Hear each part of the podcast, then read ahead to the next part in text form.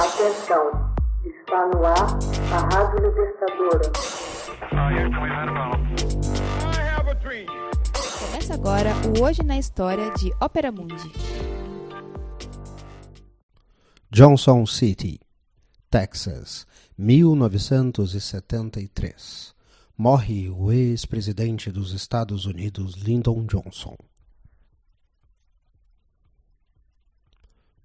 O ex-presidente dos Estados Unidos, Lyndon Johnson, morre de ataque cardíaco fulminante em 22 de janeiro de 1973, em Johnson City, Texas, aos 64 anos de idade.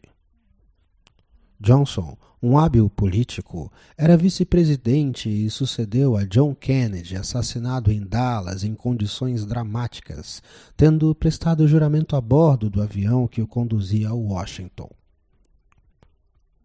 Com efeito, radicalizou alguns dos projetos sociais propostos por Kennedy, em especial o Great Society, que garantiu direitos sociais aos estadunidenses pobres.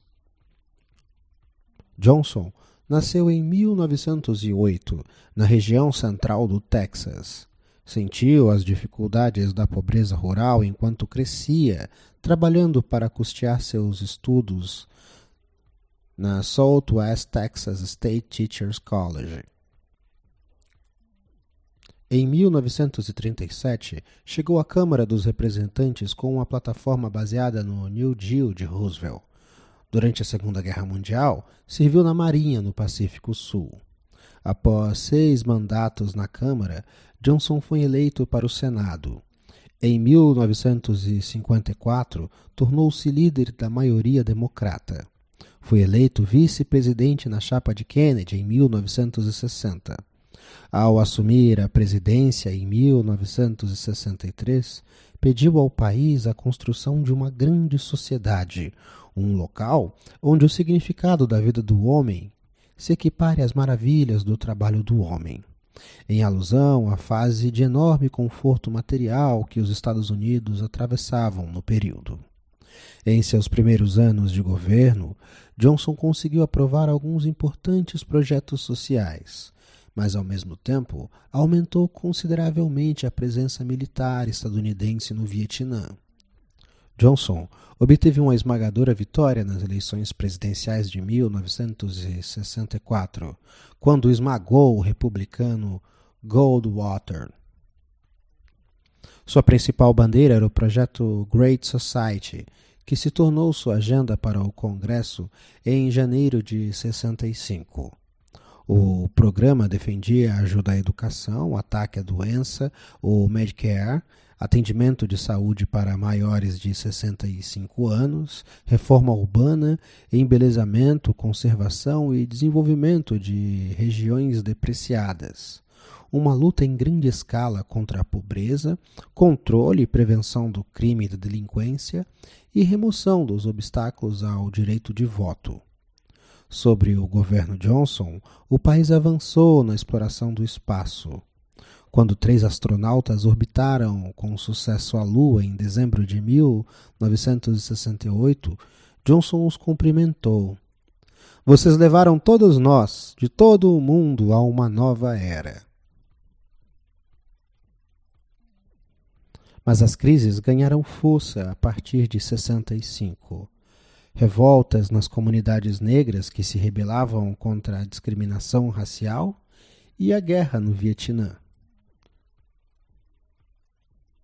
A controvérsia em torno da guerra se tornou aguda no final de março de 68, tendo o presidente decidido limitar o bombardeio ao Vietnã do Norte para poder dar início às negociações. Ao mesmo tempo, surpreendeu o mundo ao rejeitar candidatar-se à reeleição. Segundo ele, para poder se dedicar integralmente, sem estar envolvido em campanha eleitoral, em sua busca pela paz. Não sobreviveu para vê-la concluída. Após deixar a Casa Branca em 68, Johnson retornou a seu estado natal, Texas, com sua esposa, Lady Bird, e mergulhou na sua atividade preferida, ser rancheiro.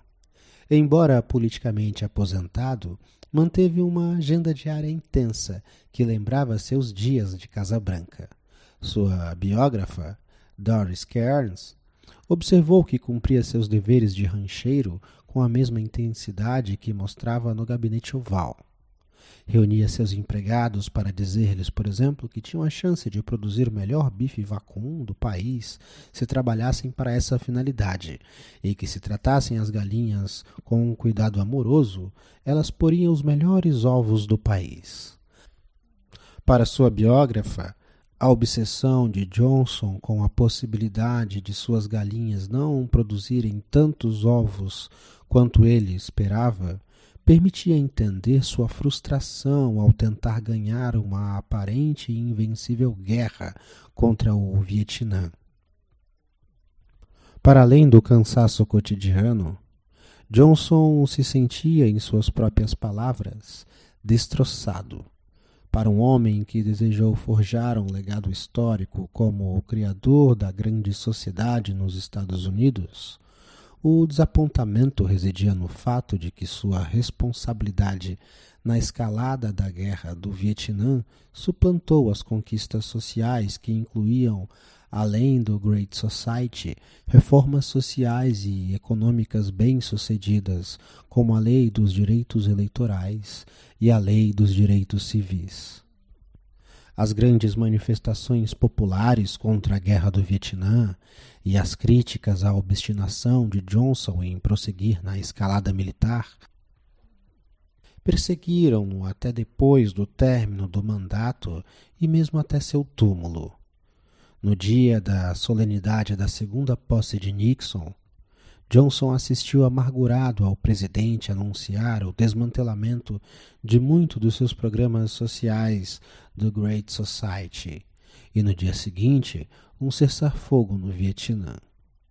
Conta-se que Johnson manifestou a amigos que se a grande sociedade morrer, eu também morrerei. No dia seguinte, enquanto Lady Bird e as filhas estavam em Austin, Johnson sofre um ataque cardíaco fatal em seu rancho em Johnson City. Hoje na história. Texto original Max Altman. Narração José Igor. Edição Laila Manuelle. Você já fez uma assinatura solidária de Opera Mundi? Com 70 centavos por dia, você ajuda a imprensa independente e combativa. Acesse www.operamundi.com.br/apoio.